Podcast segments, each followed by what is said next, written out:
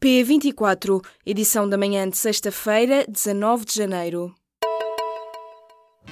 Apresentamos a nova gama de veículos híbridos plug-in. Uma tecnologia que veio para mudar o futuro. BMW iPerformance. Sete meses depois dos incêndios de Pedrógão Grande, os registros do INEM ainda não foram passados a computador. O INEM também não diz a que horas ativou cada meio de socorro e admite não saber quando é que cada um deles chegou às vítimas. Questionado pelo público sobre os registros, o INEM confirma que é obrigatório todas as ocorrências serem registadas no sistema informático, mas que aquela foi uma situação particular. Nos últimos tempos têm surgido várias dúvidas, sobretudo depois do relatório do professor Domingos Xavier de Viegas, em que foram identificadas situações em que o socorro às vítimas terá falhado durante os fogos de Pedrógão Grande. As pensões acima dos 5.147 euros não vão aumentar em 2018, salvo em casos muito particulares. Essa clarificação foi feita na portaria que prevê o aumento das pensões, publicada nesta quinta-feira. Não há dados oficiais sobre o número de pessoas que ficará excluído do aumento das pensões, mas é possível ficar com uma ideia. De acordo com o relatório e contas da Caixa Geral de Aposentações de 2016, quase 1.900 pessoas recebem pensões acima de 5 mil euros euros. Já a conta da Segurança Social, referente a 2015, aponta para a existência de mais de 700 reformas acima dos 5 mil euros. A Comissão de Menores deu 48 horas para a SIC retirar todas as imagens do primeiro episódio do programa Super Nanny, que foi emitido no último domingo. A notícia foi avançada nesta quinta-feira pelo Expresso. O semanário adianta que a estação de Carnaxide já respondeu à carta enviada pela Comissão, na qual rejeita qualquer ilegalidade e se recusa a obedecer à ordem. Depois da divulgação de uma promoção do segundo episódio do programa, familiares de duas crianças, que serão as próximas protagonistas, contactaram a Comissão de Menores para que seja impedida a transmissão do episódio. Os homens que são vítimas de abuso sexual demoram mais de 20 anos a denunciar o caso. Fatores como a vergonha, o medo, a incapacidade de reconhecer o que aconteceu e a dificuldade de se verem na posição de vítimas estarão na origem desse silêncio. Desde janeiro de 2017, a Associação Quebrar o Silêncio recebeu pedidos de ajuda de cerca de 50 homens. Dois terços deles foram vítimas de abuso sexual antes dos 11 anos e, em cerca de 90% dos casos, os agressores agressores são pessoas conhecidas das vítimas.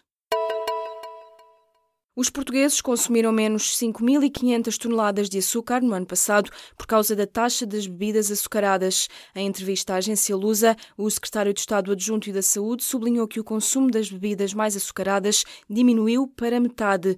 O governo está satisfeito com o resultado da medida e prepara-se para negociar com a indústria a reformulação das taxas em produtos como cereais ou batatas fritas. O executivo quer ainda distinguir com um selo de qualidade as padarias que vendam pão com menos sal. O consumo de leite em Portugal tem baixado consideravelmente na última década e em 2016 registrou a maior queda. De acordo com a Associação Nacional da Indústria de Laticínios, citada nesta sexta-feira pelo Jornal de Notícias, as vendas caíram 11% só de 2015 para 2016.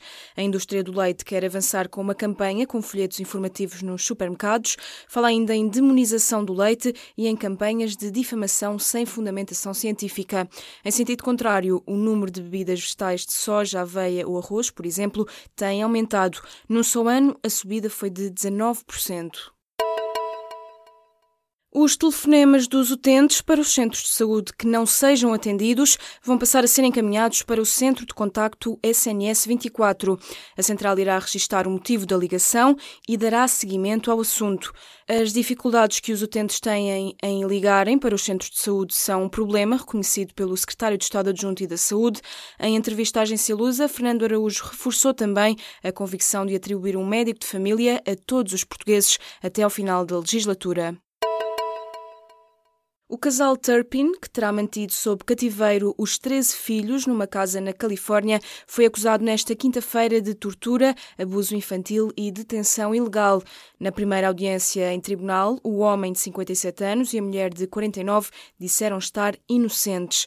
Caso os crimes se venham a provar, David Turpin e Louise Turpin poderão enfrentar uma sentença de 94 anos de prisão.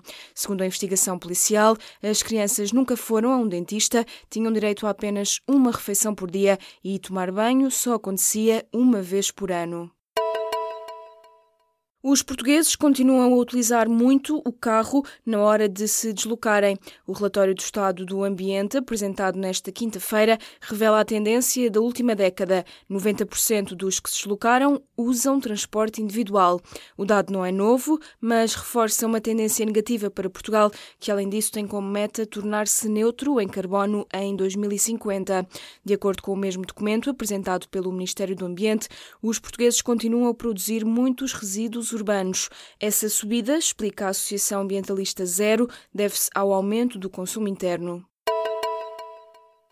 Portugal vai receber pela primeira vez no museu uma exposição dedicada ao trabalho do fotógrafo Robert Mapplethorpe.